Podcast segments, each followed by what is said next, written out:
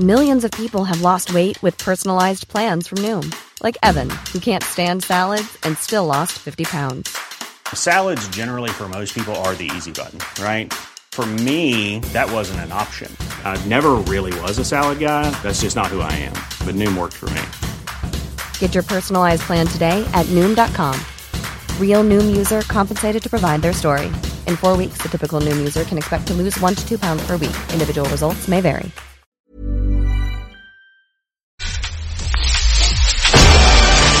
Solórzano, el referente informativo. Por si le importa la hora, porque son días en donde nomás ve uno que se hace de noche y se hace de día.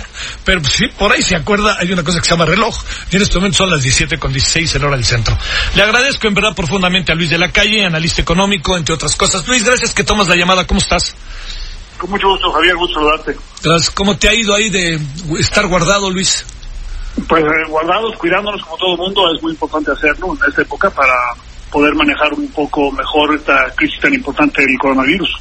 Oye Luis, está, eh, decía yo al inicio que, que, parece como un sinsentido que no se puedan poner de acuerdo en un momento como este el gobierno y los empresarios, eh, pero bueno, a ver, lo pongo en la mesa de alguien que conoce bien los dos sectores, ¿ante qué estamos? Eh, ¿Esto tiene solución, no tiene solución? ¿En qué puede acabar en medio de una crisis tan seria? Pues estamos en la crisis más seria que ha tenido el país en las últimas décadas, sí. no, en los, no en los últimos años. Mm. Y la historia nos ha mostrado que cuando tenemos retos importantes, la unión nos ayuda y la desunión nos perjudica muy seriamente. Eh, perdimos la mitad del territorio nacional cuando el país estuvo desunido en el siglo XIX. Y en cambio pudimos enfrentar el eh, terremoto de 85 y otras crisis y los huracanes, por ejemplo, cuando hemos estado unidos. Entonces es muy importante que veamos poco más lejos de la política de cada día y se, nos pongamos a trabajar todos juntos para enfrentar primero la parte sanitaria, que no hay que minimizar. Hemos corrido con suerte, digamos, en el sentido de que no hay todavía en México muchos fallecimientos, pero esto no quiere decir que vaya a continuar de esa manera. Sí. Y, después viene la crisis económica, que, mm. eh, que va a ser profunda, y yo creo que debemos suponer que no solamente profunda, sino que también va a dejar efectos negativos duraderos. Luis, ¿ves muy muy insalvables las diferencias en términos de estrategia. El presidente dice no vamos a crear otro Fobaproa. Eh, luego se habla de que el Fobaproa, como sea, de cualquier manera vino a solucionar algunos problemas profundos, estructurales. ¿Dónde podrán estar las diferencias y, y, y por qué cuesta tanto trabajo entenderlo? ¿Es un asunto de origen? Cuando digo de origen es de concepción incluso de la vida, de país, de la economía o en qué estamos? Es un asunto de percepción, de, diagnóstico de, por parte del presidente y, también quizá de algunas personas del sector privado, en el sentido que el presidente piensa que esta es una crisis relativamente transitoria para la que las reformas que ha hecho bajo su cuarta transformación bastan para poder enfrentarla. Eso es lo que nos dijo el domingo pasado. No se preocupen, el país va bien, lo que hemos hecho es tan importante que vamos a poder enfrentar esta crisis. El problema es que eso subestima la profundidad y probablemente la duración de la crisis. Eh, hay un aspecto también político en el sentido que el presidente eh, tiene su origen eh, en el ámbito nacional, en el FOAPROA, que lo catapultó como figura nacional y probablemente lo le, permitió al final del día, de muchos, al final de muchos años, terminar siendo presidente de México.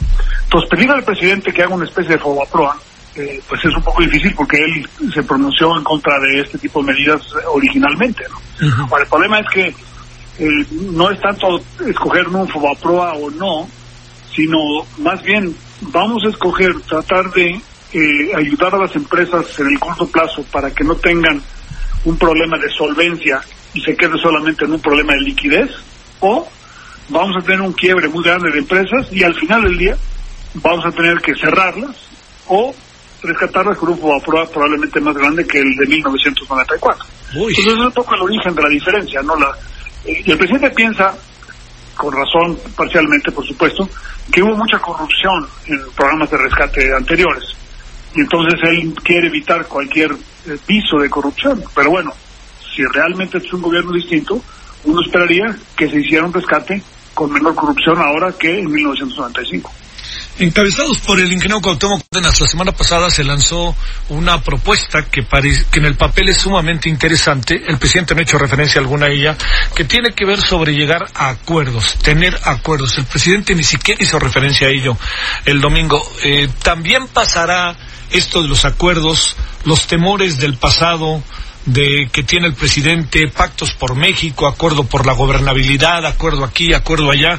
¿Qué alcanzas a apreciar de lo que incluso tú pudiste vivir eh, siendo funcionario, Luis?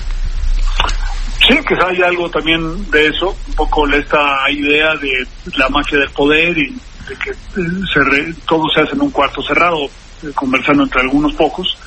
Pero no creo que eso sea el propósito de lo que se requiere ahora. Ahora se requiere, digamos, un programa transparente, que provea liquidez a las empresas de todos los tamaños, pero sobre todo pequeñas y medianas.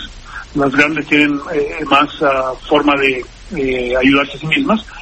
Y eh, un pacto, porque lo que nos está diciendo el gobierno por motivos de salud es, guárdense, pausen la economía durante algunas semanas para poder aplanar la curva. Bueno, si vamos a pausar la economía, necesitamos también pausar los cobros. O sea, no es insostenible que una empresa pequeña, mediana o e incluso grande no tenga ventas, o sea, cero ingresos, y al mismo tiempo tenga que pagar todo.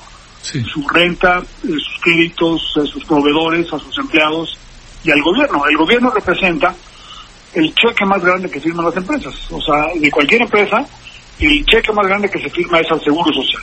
Entonces, lo que está diciendo eso, y no sería bueno un esquema no de cancelación, sino de diferimiento de algunos de esos pagos para aquellas empresas que lo necesiten, de tal suerte que no apretemos mucho su liquidez mientras no estén vendiendo. Esa es la pregunta.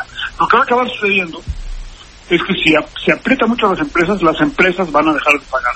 Todas las empresas en México que van en rumbo a una quiebra, lo primero que hacen es dejar de pagar el y dejar de pagar impuestos.